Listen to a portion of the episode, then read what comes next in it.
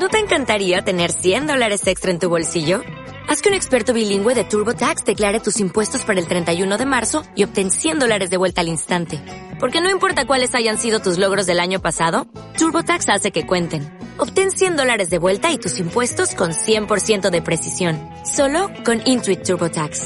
Debes declarar para el 31 de marzo. Crédito solo aplicable al costo de la presentación federal con TurboTax Full Service. Oferta sujeta a cambios o cancelación en cualquier momento. Esto es Conversaciones con Jen. Historias inspiradoras y temas de actualidad. Cada semana, siempre contigo.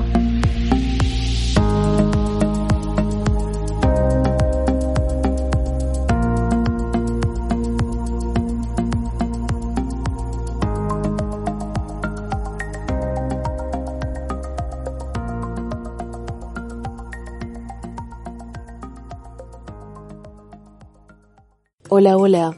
Bienvenidos a Conversaciones con Jen, historias de actualidad y temas de impacto.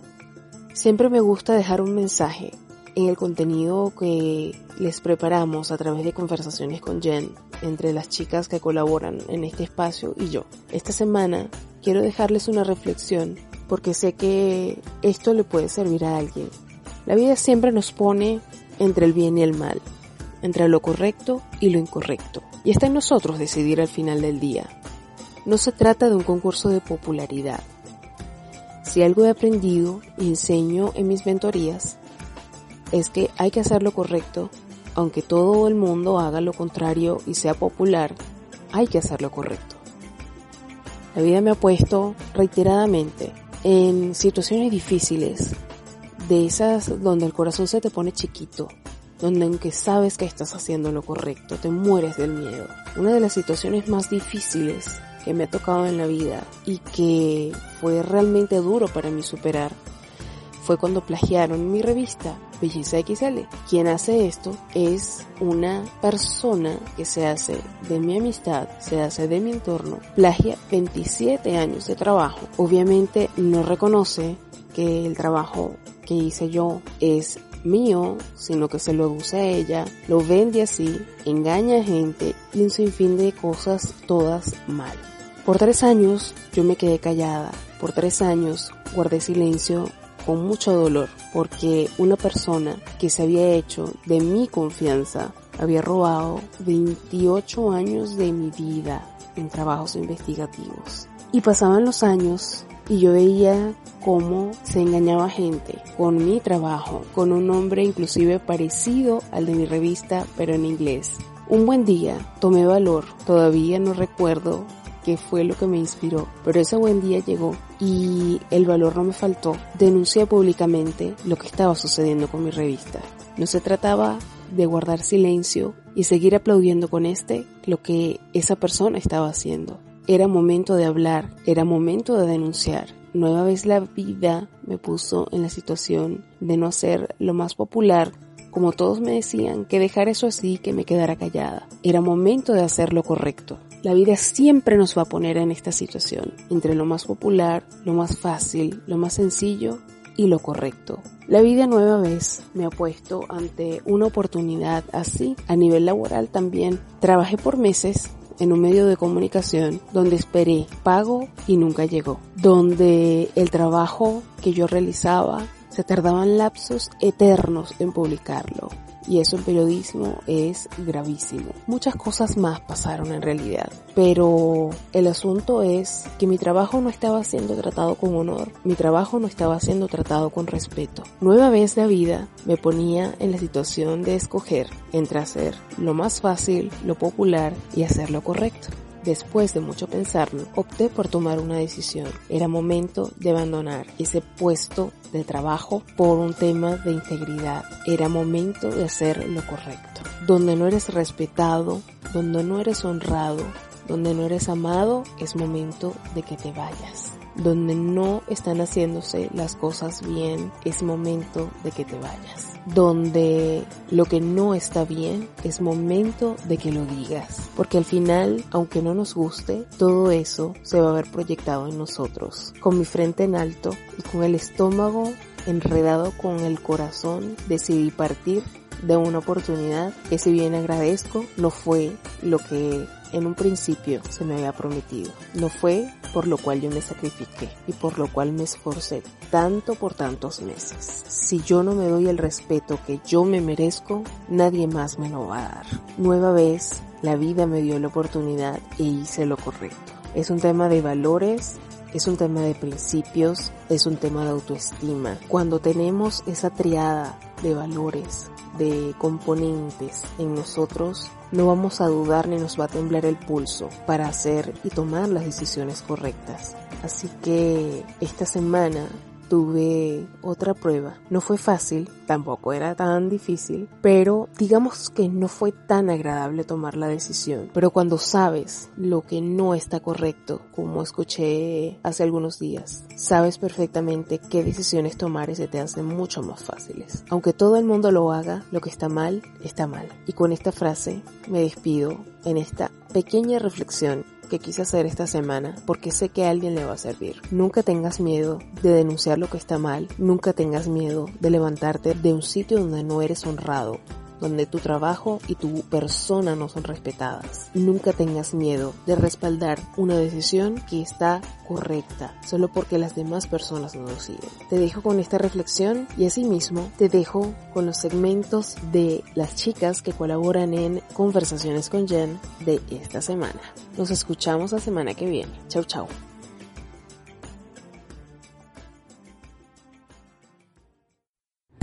Lo consciente está de moda con Gilmarí Figueroa. Hola, mi nombre es Gilmarí Figueroa y bienvenidas al segmento de Lo consciente está de moda. Antes de pasar a la entrevista, les quiero compartir el dato del día. La industria de la moda está proyectada a utilizar 35% más de tierra para la producción de fibras y textiles para el 2030, unos 115 millones de hectáreas extra que se pudieran utilizar para preservar la biodiversidad. Ahora, continuemos con la segunda parte de nuestra conversación con Juanita y con Cindia de Fashion Slashers. El tipo de, información que uno pueda poner en el mundo, ¿verdad? De, de moda es bien importante y también, como tú dices, lo de, en parte, no juzgar porque sí, como lo dijimos, la gente obviamente no sabe. Lo que sí me molesta, por ejemplo, de los hosts, es que obviamente es alguien que sí puede tener, tiene el poder adquisitivo de, de hacer las cosas diferentes y prefieren, en vez de comprarse uno o dos trajes que valgan la pena, 17 que se van a poner una sola vez, porque para colmo mm, tenemos esta mentalidad de consumo de que de que todo tiene que ser nuevo todo el tiempo y de que tú no puedes repetir piezas porque eso es como que como que algo tan horripilante, no sé por qué, no sé ni de dónde salió la idea, pero bueno, este, esa es la, eso es lo que piensan y entonces se muere ahí. No, y, también... hasta que se deshace, se desintegra la tela. Usan la excusa de que... Pero... También. Por eso, por eso como tú dices ahorita, que, que, eh, es que está todo relacionado. O sea, la moda, como tú dices, va con la economía, va con la situación social, clasista, o sea, los billonarios que tú bien mencionaste, que tienen dinero que ellos pueden pagarle 20 pesos la hora a todos sus empleados y les sobra. Pueden solucionar todas las crisis del mundo. Pero no les importa. Y también la moda va a otras industrias dentro de mismo, porque también dependen, ¿verdad?, de la industria del cuero, petróleo, para ciertas telas. O sea, es... Eh, una cosa siempre va a tener que ver con la otra. gente muchas veces piensa, ¿verdad?, que todas estas industrias están totalmente este, aparte. Aparte y no tienen nada que ver y al contrario, o sea, según tú vives tu vida, que tú, que tú comes, duermes, te pones ropa, gastas dinero, eh, te ganas dinero, lo que sea, así de interconectado, así mismo son todas las industrias al final del día. Volviendo a esto de las influencers, buscan las cosas. Es que mi audiencia no tiene dinero para tener una vida X o Y. Yo las estoy ayudando a que si les gusta la moda, pues no. no sí, pero porque no tienes que ayudar con 17 piezas de ropa todos los meses. O, o porque tienes que ayudarlas a que sigan consumiendo. O sea, trabaja con lo que tienes. Sí, porque sería fantástico, por ejemplo, no sé, si finalmente saliera algún tipo de influencer que en cambio de estar sacando fotos eh, diariamente con cosas nuevas, hiciera, por ejemplo, demostrar capsule collections con lo que tienes en el closet y mostrar cómo puedes hacer infinitas eh, combinaciones que son fantásticas y que no son las típicas que tienes en la cabeza, porque además eso pasa un montón. Tenemos, digamos, como cosas favoritas en el closet, pero pasa muchísimo, incluso como profesional de la moda, y estoy pasa lo mismo, la misma camisa con el mismo pantalón y los y me encanta ese outfit, pero es el que he usado igualito en los últimos 10 años lo mato, lo mato.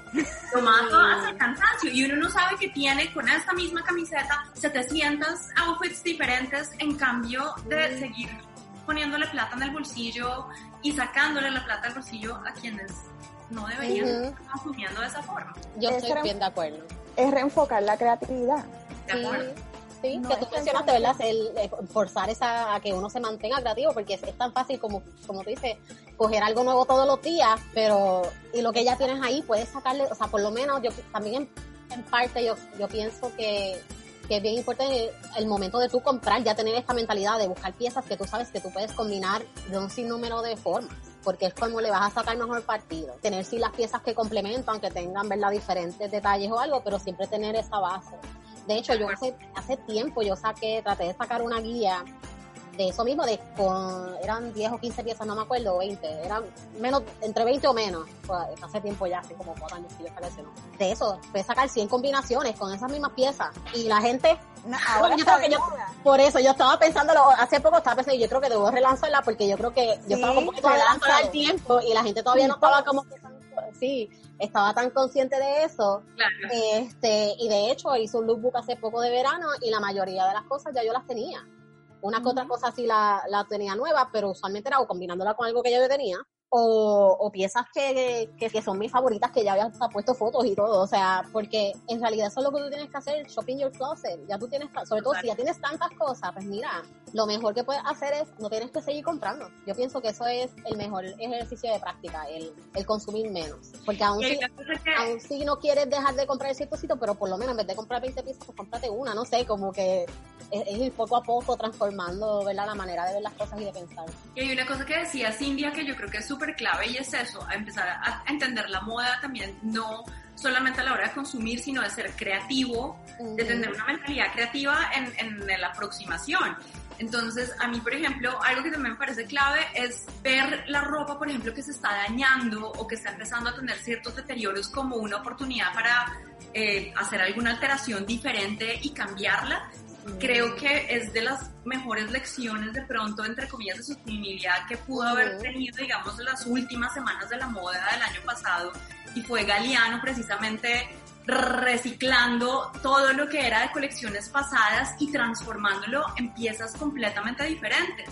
Y es fantástico. Esta camiseta, por ejemplo, yo ya estoy pensando, hace unos cuantos días empezó a salir con unos rotos chiquititos acá y están como en un, en un lugar que coserlo no va a funcionar, entonces me voy a dar algún aplique o lo que sea y en qué termina convirtiéndose en mi camiseta única, individual, que además en muchos aspectos es lo que nos gusta mucho de la moda. Pero todos esos niños que ahora venden, tienen sus tiendas de segunda mano en Depop, lo que hacen es comprar un montón de suéteres este, en thrift shops champion, de esos que eran a 3 por peso antes y ahora están a 50 dólares los transforman, los, los convierten en crop tops y los venden a 60 dólares y los venden. Eso, esa parte también es otro, otro problema mío, muchas veces con el thrifting aquí, o sea, por lo menos, bueno, no sé cómo pasa esto overpricing, El overpricing. Overpricing. Sí. Pero eso también tiene que ver con ventas, si la persona tiene un local, de la crisis, porque verdad, todo se conecta, vuelvo y repito, la crisis de, rentas y viviendas. Y hay sitios que están cerrando y están solo online. Que sí, yo creo que el overpricing online está un poquito fuera de control. Sí. Pero tiene que ver, ahora, esa es la otra contradicción, ¿no? La sustentabilidad está de moda, vamos a decir de moda con unas entre comillas bien grandes. Sí. Porque, perdóname, pero en nuestra generación la gente heredaba cosas de otra gente. Todos los hermanos, toda la gente que tenía hermanos, se ponían la ropa de los mayores. Y primas, y bueno. Y ahora eso es pecado. Un, niño se va a poner de mal genio, de hecho, sí. Sí, no, como que eso es... Entonces, pero ahora está de moda, ¿verdad? Porque ahora la gente blanca de la sustentabilidad o de cool people dicen, eh, ahora sí yo uso thrifting. ahora tiene que ser caro. Y ahora también con la producción masiva de fast fashion lo que ha creado es que uno busque ropa que no sea poliéster, que sean fibras naturales y ya no hay. Porque cuando tú vas a un thrift shop lo que hay es lo que había en octubre pasado en Forever 21, que era de poliéster. Y desde los 70. Exacto. Entonces lo que adquiere valor es la fibra natural que ya no consigues en ningún lado, que si la blusa de algodón sí. que te va a durar más. Entonces eso en cierta manera ha hecho que otras, otros segmentos del thrifting o de las compras segunda mano, entonces sea overpriced. Sí, es muy cierto. Entonces, ah, ese es el otro conflicto, ¿no? Sí. Cómo, para que la gente entienda cómo el fast fashion, el consumir fast fashion afecta a todo lo demás. Claro, es como un efecto dominó, ¿no? sí. Entonces sí. este, yo entiendo, para mí es overpriced. A veces digo unas cosas en Postman y yo digo, eso está en Target todavía. no es cierto, o sea, porque yo puedo entender, por ejemplo, si tú pasaste trabajo este, consiguiendo algo vintage, por ejemplo, y lo remendaste y lo pusiste en condición óptima, o lo lograste conseguir una condición óptima y con ticket, que sea un poco más caro que, por ejemplo, la camisa que, que, tú trifiaste exacto de Forever 21, pues yo puedo entender eso completamente. Estoy totalmente de acuerdo. Pero como tú dices, porque tú a, una camisa de 21 le pusiste un parchito y le cortaste como un crop top que no te tomó 10 minutos, tú me vayas a decir a mí que cuesta dólares. Ajá, exacto. No hace sentido. Es lo mismo que el problema de las supuestas boutiques este de Instagram, ¿verdad? Que compran ropa de Shein. De, China. Exacto, de todas estas cosas, te, la, te cuatriplican el precio porque no es como que te lo venden a 20 o 30, no, no, no. Te lo venden a 40, 50, 60, 80, dependiendo, ¿verdad? Este, y entonces uno dice, pero espérate, esto está en Shein. Ajá, entonces lo que estás logrando hacer es que estás perdiendo tu clientela completamente, o sea, no vas a ir a ningún lado porque la gente se va a dar cuenta y lo que va a hacer es que estás promocionando más a, a la manufactura de Shein, y entonces van a ir allá a comprárselo a los 5 pesos que le sale, oye. Por eso, Juanita y yo, una de las palabras para palabras. Oh, antes de, perdón, antes de, también lo de la, lo de los sizes, porque entonces, yes. los sizes siempre tú vas a trip y el problema con los trips, que de hecho por los otros días hizo un post de eso, de, son como 10 que tú puedes conseguir por lo menos X large o 2X. Lo vi, lo vi. bien grande que la gente cuando se dice, ah, pero es que yo no, no sé dónde buscar porque no, no, cuando yo voy a los trips que son bien conocidos. Es X-Mall. X-Mall, medium, si hay un large es un party, tú sabes, es como que, o las cosas que son oversized también vienen y las venden. Son horrendas, o las venden con la idea de que tú te, las delgadas lucen como algo oversized o que las, las compren para hacer upcycling de convertirlo en otra pieza, y entonces estás dejando a gente que sí podría haberse comprado eso en esa talla sin, sin artículo. Que para mí eso es algo, para mí es un pet bien gigantesco, porque es como que es, creativo, es genial que tú transformes algo, pero tú estás dejando a alguien en un mercado completamente desnudo. y, que la, y que es la mayoría de la gente. Porque ya el size promedio es 12, 14 o más. Por las circunstancias que sean. No castigues a la gente porque esté gordo. También. ¿Sabes que Vivimos en una vida donde nuestros trabajos son de oficina. Con otros estrés, ¿verdad? Porque nos exigen más productividad de lo que le exigían a nuestros padres. Claro. Con menos tiempo y menos sueldo y menos beneficio. Entonces, no me pidas que yo haga ejercicio después de estar todo el día cansada en un trabajo. con la espalda chava porque estás súper incómoda probablemente. Sedentario. Entonces, pues, anyway, tienes que apelar a ese mercado, porque ese mercado va tiene que vestirse. Es que todo se conecta. A veces también, por ejemplo, los movimientos de pequeños negocios. Vienen todas estas boutiques, que qué chévere, que tienes tu buen negocio, pero estás comprando de China y tal vez sea diferente, entre comillas, sabemos que es una imitación. Esas medidas éticas no las están tomando al montar su negocio. Es difícil para una persona que tiene un negocio sustentable y cuando nosotras tres que seguimos a Aya Barber y ella habla de, personas que tienen sus, negocios de moda sustentable, lo difícil que se les hace sobrevivir porque ellos quieren ellas, generalmente son mujeres, quieren que sus empleados tengan un sueldo vivible, que sea menos del salario mínimo, tratar de ayudarlas en esta pandemia, se fueron dos o tres porque querían pagarle a Sí, mira, a mí me partió el corazón cuando le hice, me olvidó ahora mismo el nombre de esta de la marca porque la acababa de conocer por ella y justo cuando ya cerraba la, la versión con ella ya anuncié que cerraba. Sí, los que hicieron la campaña de que Fashion is Politics eso es otro contexto que es bien difícil de entender masivamente, es que la moda es política. Todo es política y es lo que la gente no, no quiere entender y a, y a mí también me tomó un tiempo de entenderlo, por eso no, no juzgo mucha gente en ese sentido, pero al final del día uno se entera así, mira, cuando uno empieza a leer y a buscar y, informarse, uno entiende que todo es político, punto. Todo es político. Este, Y nada, es, más mediático sea, más influencia política va a tener. y nosotros transferimos discursos, como toda producción simbólica o creativa, tú transfieres un discurso. Y nada, nosotros tratamos de hablar de esto y también hablamos de cosas divertidas también, ¿no? Eh, pero es gossip, ¿no? Exacto. Pero sí, o sea, llega un punto que ya este repensar de la moda, lo estábamos hablando ayer de, moda, tenemos un mini meet de, de, podcasters de moda de acá, que estábamos hablando de eso, que mira, el Fashion Week, que a mí nos gusta, o sea, ya no es como, no hay una propuesta creativa per se, ah. todo es, basado en el hype, ¿verdad? Que es otro concepto súper importante que tiene que ver con el consumo de ahora, ¿verdad? El hype, comprar con el hype, porque tiene X o Y logo. Ver que gente evalúa cosas como que, ay, esto quedó hermoso, pero uno tal vez que es más viejo o que tiene la preparación, qué sé yo, de historia de la moda o estudios de la moda o señor de la moda, dice, eh, ya, ya, eso no es. Eso no es nada, exacto. Yo creo que lo, de, los, de las últimas cosas, yo creo que desde los maybe 70 no han, no han inventado maybe algo ochentoso, like, desde que se murió y San Laurent. Sí, yo creo como que no hay mucho.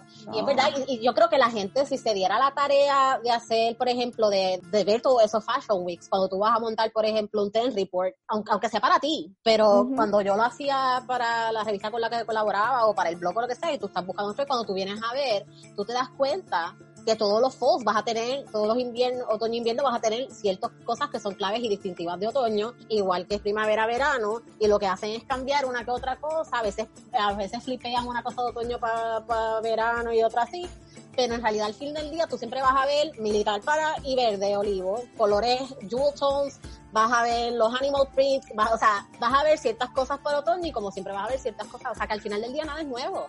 Bueno, como decía, el peor tú puedes predecir que con las cosas que ya tú tienes en tu closet, pues si tú las conservas, las puedes seguir usando forever porque no mucho va a cambiar. Y era justo lo que estábamos eh, hablando ayer, que yo creo que el peor de los problemas no solo es precisamente la falta de creatividad y de aproximarse de, maneras diferentes, obviamente por parte de los diseñadores y de las grandes tiendas de retail, también hay un peso enorme precisamente en eh, los periodistas y las revistas de moda general y todos los que comunican moda y es justo lo que hablamos ayer de ser condescendiente y kissing everyone se hace así, uy, perdón, y, pero no, no ser crítico también en cuanto a eso, porque pues para qué existen los periodistas de moda si no es para ser honestos y decir esto vale la pena, esto está bueno, esto no tanto, esto es la misma repetida de siempre, esto no está sorprendiendo, pero le estamos todo el tiempo alabando al nombre porque además tenemos miedo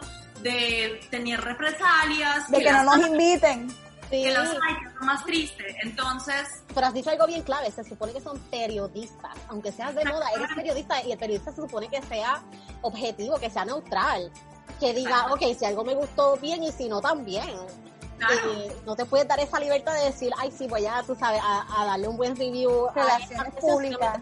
Exacto. No, porque ese es tu trabajo. Tu trabajo es ser objetivo, es decir, mira, esto yo lo estoy harta de verlo ya, por favor, dame algo nuevo. O qué bueno que hiciste esto, pero ¿qué pasa con tal cosa? O cuando algo es o cuando algo genuinamente, como acabas de decir, cuando Galeano dijo, espérate, vamos a shake it up, vamos a, a, a, poner enfrente el remendar y el upcycling, por lo menos ahí tú estás viendo algo nuevo de alguien que usualmente no lo hacía, porque por ejemplo, Stella McCartney, Mara Hoffman y otros diseñadores, si son este, eco-friendly en las telas y ciertos procesos que usan, pero no necesariamente hacen upcycling. So, ahí tú estás trayendo un elemento nuevo. So, esas cosas uno sí es súper feliz de verlas y reseñarlas positivamente, pero no puedes. Y cuestionar en muchos de ellos, por ejemplo, Stella McCartney, primero, nosotras hablamos de esto en uno de nuestros podcasts, que ella es súper privilegiada. Cuestionarle, ok, esa cartera es vegana, de alta calidad, pero en realidad, ¿qué tú estás usando para esa cartera? ¿Es plástico? ¿O sí, porque exacto, porque tú puedes usar vinil y estás diciendo que es vegano, y es, pero es vinil, exacto. es algo que de hecho aprendí con usted y con Aya, que era lo de, porque obviamente yo soy vegana, cuando uno está cruzando cierta, ¿verdad? Sostenibilidad, tú estás cruzando otras cosas con el veganismo, pues yo creo que muchas veces los veganos no se dan cuenta de muchas de las faltas del veganismo, porque solamente son veganos y no son necesariamente sostenibles o no piensan, ¿verdad? Un poquito más allá de ciertas cosas. es eso, o sea, para que yo voy a, como que, oh my god, esto es vegan leather, si no está haciendo en realidad el trabajo que se supone que haga, que es ser sostenible. Totalmente. Entonces, como dices, pues entonces es mejor comprarse algo, aunque sea de cuero segunda mano, que es mucho más ecológico, ajá, exacto, porque tú sabes que comprarle vegan leather a alguien o comprar leather nuevo de, de alguien. O por lo menos apoyar a alguien que use dead stock, por ejemplo, de leather, pues ahí pues ya también tienes otra alternativa. es como nosotros hablábamos de, mira, en todos los Salvation Armies hay un abrigo, un motorcycle jacket de cuero viejo. No tienes que comprarte de plástico. No. Total, que... Es más, es muy probable que el que está en la Salvation Army ya de entrada, por el uso que tenga y todo lo demás, sea mucho más cool que el que estás comprando nuevo. Primero. Y segundo, ya sabes que te va a durar un montón de tiempo y que no se le va a caer los cantos por ahí porque no se tuesta, no se tuesta. Sí, dicen faux leather o lo que sea, y cuando tú vienes a ver, exacto, se tuesta, se le caen los cantos, y uno como que, oh my god, el papelón tú ahí con media manga, y te dejo a pie. Pero sí, yo creo que hay que abrir la mente un poco y, no ser tan absolutos y totalitarios en todo lo que nos enfocamos, porque eso es un problema bien grande que yo he visto, como, sobre todo en el veganismo, por ejemplo, que sí, que son bien, bien totalitarios, como que, tú sabes, probablemente me caigan chinches por nada, yo nada más decir eso bueno, pero eh, hay que pensar pero al final del día ¿sabes qué? A veces yo, uh, recientemente yo estaba diciendo, pues maybe debería decir que en vez de ser vegana soy plant-based, porque es que honestamente hay cosas que uno no puede ignorar, como por ejemplo todas las cosas que uno compra muchas veces, porque oh my god, es vegan, pero hay trato humana detrás de esa, la producción de esa comida. entonces, pues mejor compro local, me voy a la placita del mercado, o compro, qué sé yo, las marcas que son de aquí cerca, o compro simplemente arroz. I don't know, o sea, es como que uno tiene que mirar un poquito más allá de, lo que uno tiene. Y ver entonces, ok, yo como vegana, estoy limitada en conseguir estos alimentos. ¿Por qué estoy limitada? Que en las industrias, ¿verdad? Grandes, han, han hecho que haya sacrificio alimentaria. que yo como vegano no pueda conseguir X o Y cosas. Este, haga que, que haya abuso por, por, la demanda de la quinoa o la demanda de la almendra, ¿verdad? Que ahora hay ambientales, entonces no estoy ayudando nada porque si estoy destruyendo hábitats de animales, porque quiero almendra, entonces esas son otras cosas que la gente dice, ok, yo, yo soy esto, yo puedo decir ahora mismo que yo soy feminista, ¿verdad? Pero si yo no me adentro en las complejidades dentro del feminismo, soy de la boca para afuera, rosita, performativa, entonces, ok. Sí, sí es, buscar coherencia lo más posible. Si no te quedas solamente con lo más superficial del discurso. Exacto. Y, y, está bien, todos empezamos por la parte superficial porque tenemos una conexión con el tema y nos estamos adentrando. That's fine. Eso es parte del proceso. Pero entender que cuando tú estás en un proceso, cualquiera que sea, y ahora todo el mundo está obligado a hacer eso, no importa lo que uno asuma porque el mundo se está destruyendo. Exacto. Este, entender que, mira, me voy a tener que adentrar cosas que tal vez me incomoden, que sea pasar trabajo, que es complejo. Sí. Porque ese es el problema de la gente, es calzón. No vamos a negar que es algo que... Claro. No, es incómodo, pero esas incomodidades es lo que lo hacen a uno crecer, pero claro, claro. es cuestionarse y es querer de verdad uno hacer también ese proceso de educarse, de leer, de investigar, de si por, a mí me ha pasado, por ejemplo, y lo hemos hablado con Cindy muchas veces con, con, con Aya Barber, ella es eh, muy fuerte, digamos, eh, en cuanto a críticas precisamente con eh, la comunidad vegana y yo soy vegana. Y las primeras veces que me encontraba yo con los discursos de ella quedaba como... Sí, porque uno se, uno se queda en shock porque uno dice, uno siente vergüenza, uno dice, oh my god, yo estoy haciendo estas cosas y yo no me he dado cuenta que yo estoy haciendo eso, like, que me vaya, o sea, soy una mala persona, estoy haciendo algo mal, como que cuál es como que hay un problema bien importante, pero como tú bien dijiste, es, ese, esa incomodidad, ese, feeling, ¿verdad?, de, de, cuestionarse, es bien importante porque si no, no aprendes y no creces. Eh, cosas que son movimientos o instituciones, ¿verdad?, que son sombrillas grandes, no cogérselo a uno personal, porque no te están hablando, a, a mí no me están hablando a mí Cindia Pérez,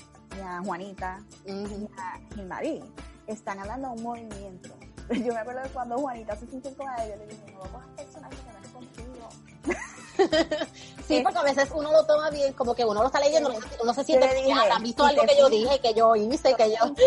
Yo dije, si te fijas, son un chorro de blanquitas que ok, son veganas, pero son las mujeres blancas que invaden el espacio de ella, donde ella hace trabajo gratis, porque nadie le está pagando por todos esos artículos, porque prácticamente son mini columnas lo que ella sí, Entonces, todos los días. Todos los días. Yo no puedo. está diciendo Cintia, además fue como, fue, esto no fue una, ni dos, ni tres, esto fueron muchas conversaciones a raíz específicamente de los food deserts, cosa que yo no conocía y no tenía ni idea qué era, y lo que te digo, yo podría haber tomado, digamos, la decisión de decir, ay no, esta tipa quién es y por qué me viene a decir a mí cómo tengo que pensar y además yo estoy bien porque yo soy vegana y porque yo estoy ayudando al mundo, me importa lo que diga, unfollow.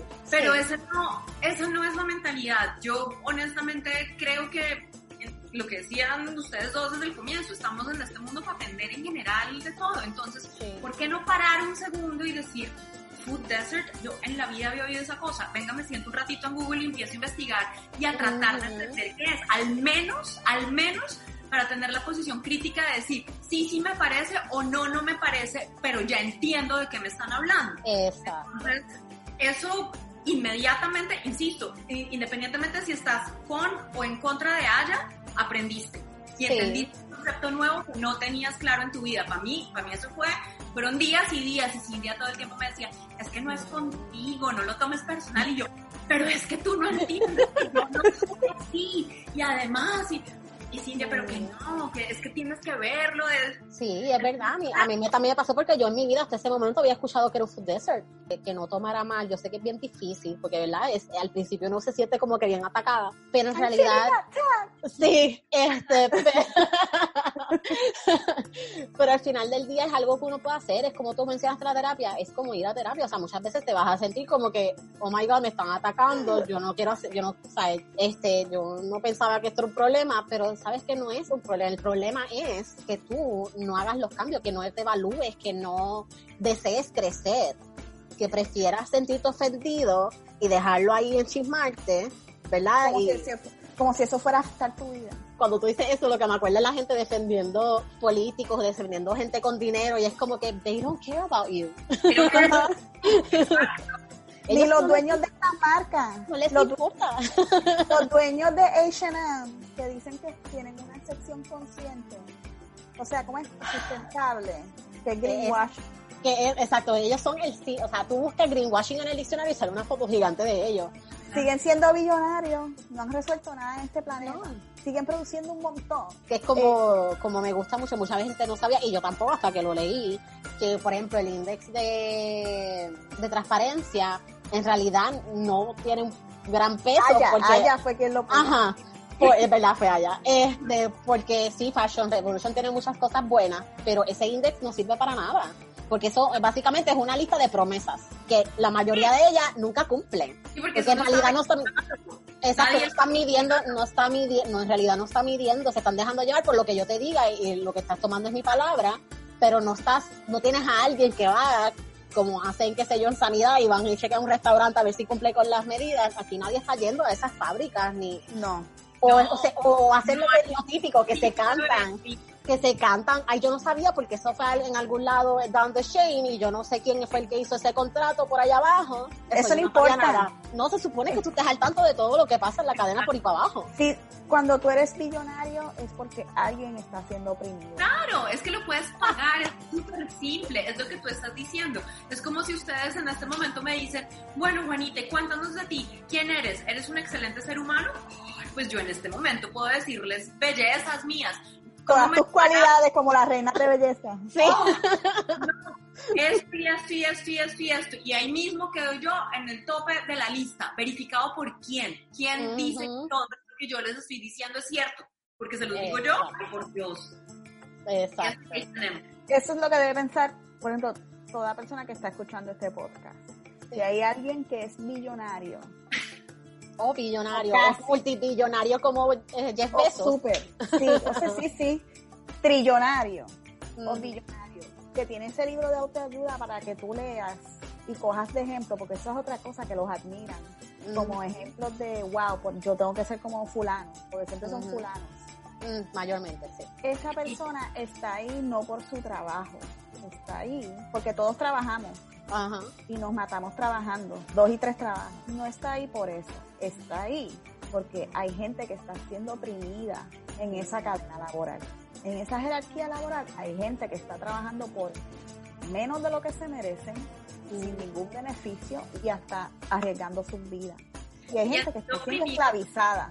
Desde hace mucho tiempo, porque además esto estamos hablando que bien sabemos que o para ser millonario o te rompes el lomo o vienes de familia millonaria, que es por lo general millonarios. Entonces las familias millonarias vienen haciendo lo que dice Cindy desde hace siglos. Y eso no va a pasar nunca. Las familias de, ¿cómo es? de Legacy de Estados Unidos tuvieron esclavos. Gracias. Sí, porque, sí, porque los millones no le llegaron porque ellos trabajaron mucho. Es porque otra gente trabajó para que ellos fueran millonarios. Si tú trabajaste cinco horas, chévere por ti. Es más, si tú eres a lo Elon Musk, que es un obsesivo startup, Ajá. Él dice, no, pero ellos tienen que trabajar como yo. No, señor. Si usted quiere estar eh, trabajando 25 horas, eso es porque usted le dio la gana. Aquí nadie tiene que trabajar como usted porque nosotros somos seres humanos. Exacto, las circunstancias son bien diferentes. Es bien diferente. Entonces, eso es lo que la gente debe entender. Por más buena gente que se vean, porque buena gente es el pan y se deja sobar. Por más buena gente, por más buena gente que se vea, Bill Gates, o el otro, o el, ¿cómo es el Warren Buffett? Es el que la gente... No, y Elon Musk que la gente lo adoran. Y es el Steve Jobs de la vida, ¿verdad? Que después está muerto, pero Steve Jobs, señor, cuando usted tiene un celular, usted sabe los niños esclavizados que están buscando los minerales para ese celular. Oye, la tierra que están reventando para buscar no, y hablando de eso, de belleza también, que muchas veces la, el, el, el Mica. El Mica. Que lo, que es que, es que los niños. Ajá, que se les derrumba encima la mina. Sí. Y es como que uno dice, oh pero es que es verdad, o sea, en todos lados que tú vas a ver, o sea, es overwhelming, como tú dices, va a dar fatiga. No, da fatiga. Porque da, da, un sentido, ¿verdad? Overwhelming, te sientes como que súper abrumada, porque es que tú sigues aprendiendo que es que en todos lados que tú miras, lo hacen. De acuerdo. And they get away with it, se salen con la suya.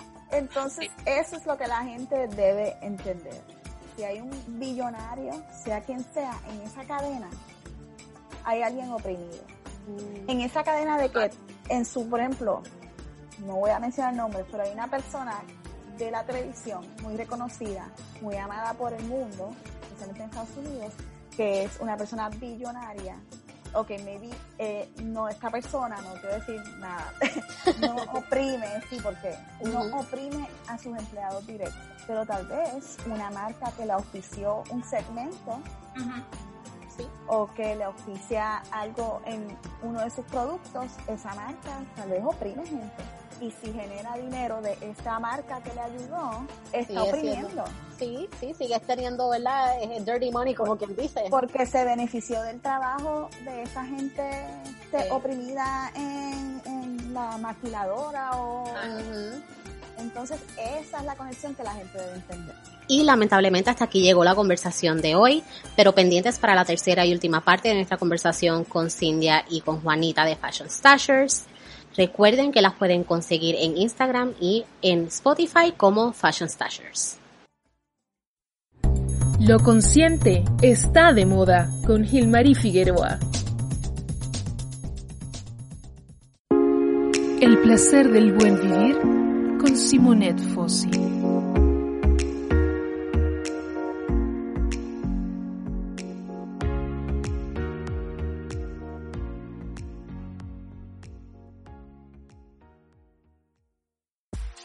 a mí me encanta hablar en este podcast porque me siento así como en confianza de que estoy conversando con amigos, que estamos hablando, todo muy natural.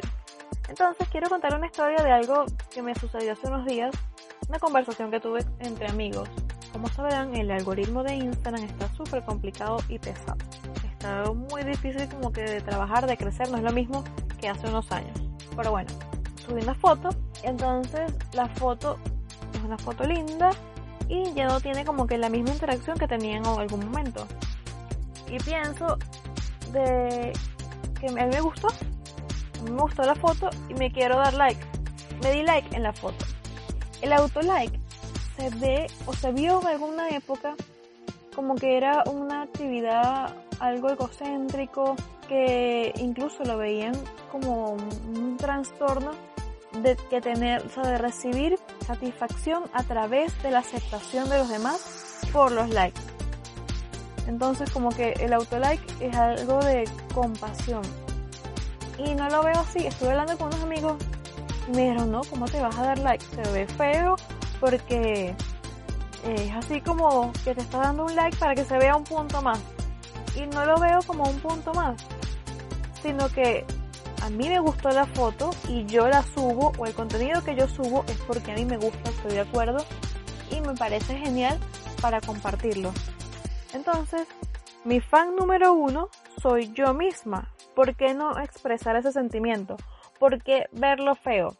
Me parece que es una acción de amor propio, de fuerza, de que me siento segura y quiero darme auto like.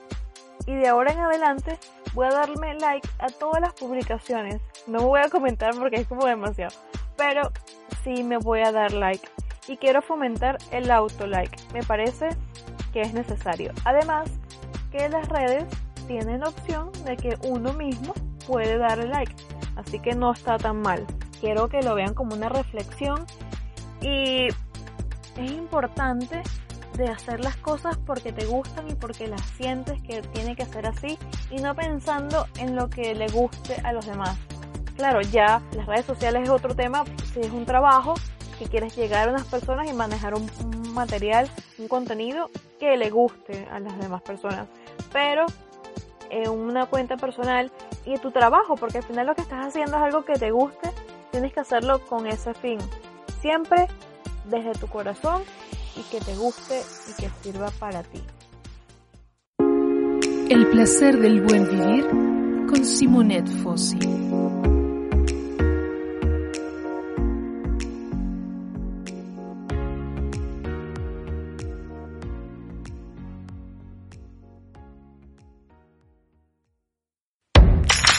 Maquíllate con Leslie, con Leslie González.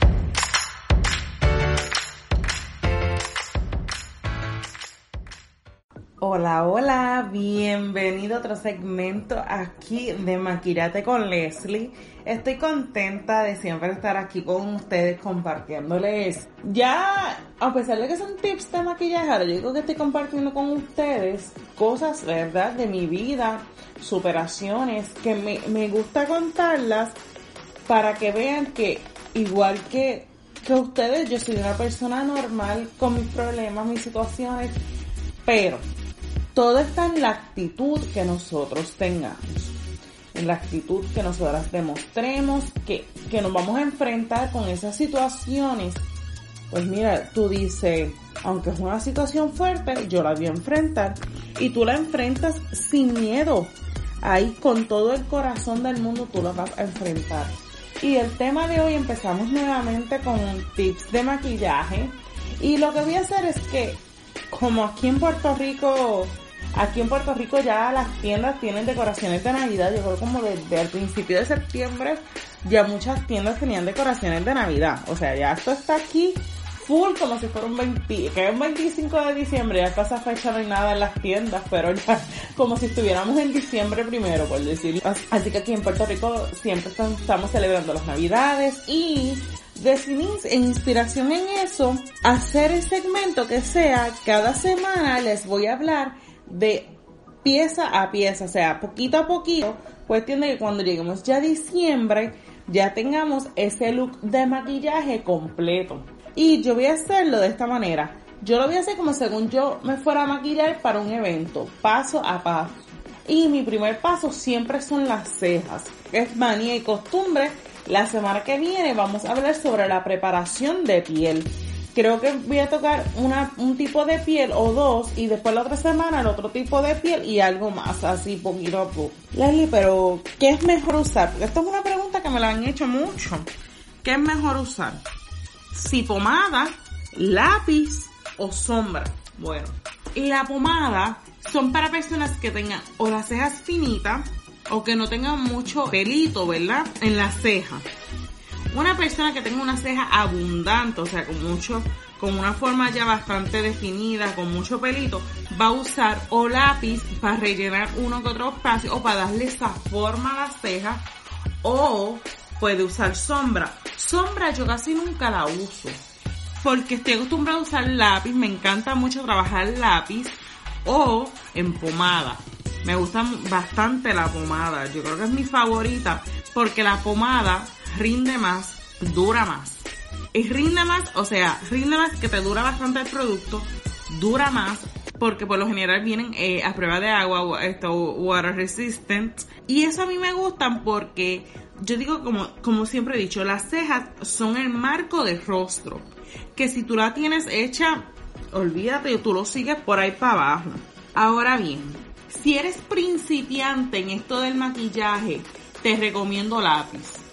Lápiz porque lo puedes trabajar. Hay un lápiz que sea, que tenga la punta como micropen. Eso significa que la punta que, vas, que utilizas el lápiz es finita, pequeña. Porque también hay lápices que tienen la, la punta media gruesa del lápiz de cejas y no queda tan bien porque se te pueden marcar mucho las cejas. Así que mi recomendación es siempre utilizar el lápiz que tenga la punta finita para poder trabajarlo. Yo por lo general trabajo lápiz. Acá una que otra vez puede ser que trabaje pomada. Pero aunque me encanta la pomada, me fascina la pomada porque dura más. Pero también depende del tipo de maquillaje. Por ejemplo, en novias me encanta usar lápiz porque el maquillaje de novia es como delicado. Y si quizás uso la pomada, puede ser que no me percate, puede ser, y que el maquillaje se vea muy fuerte. Así que tengan eso en consideración. Sombra, puede utilizarla para rellenar, pero se lo digo, a mí no me gusta la sombra porque quizás la sombra se te puede ir rápido. Ahora también viene un, como si fuera una máscara, pero para las cejas. Que eso lo que te va a ayudar es como que a sellarla también puedes considerar esas opciones. Así que ya les hablé de los tres tipos de que pueden utilizar para hacerse las cejitas y la semana que viene les voy a dar otro tip y empezamos con tipos de piel. Así que gracias por siempre escucharme en mi segmento y te mando un caluroso abrazo.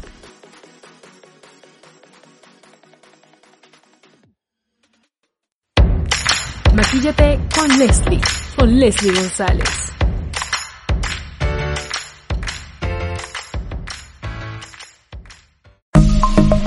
Esto es Conversaciones con Jen.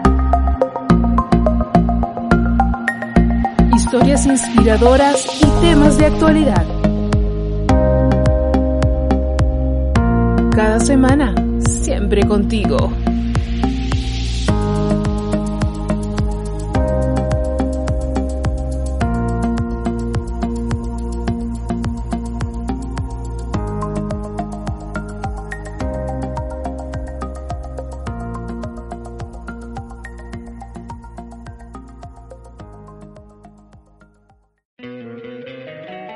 Encantaría tener 100 dólares extra en tu bolsillo? Haz que un experto bilingüe de TurboTax declare tus impuestos para el 31 de marzo y obtén 100 dólares de vuelta al instante. Porque no importa cuáles hayan sido tus logros del año pasado, TurboTax hace que cuenten. Obtén 100 dólares de vuelta y tus impuestos con 100% de precisión. Solo con Intuit TurboTax. Debes declarar para el 31 de marzo. Crédito solo aplicable al costo de la presentación federal con TurboTax Full Service. Oferta sujeta a cambios o cancelación en cualquier momento.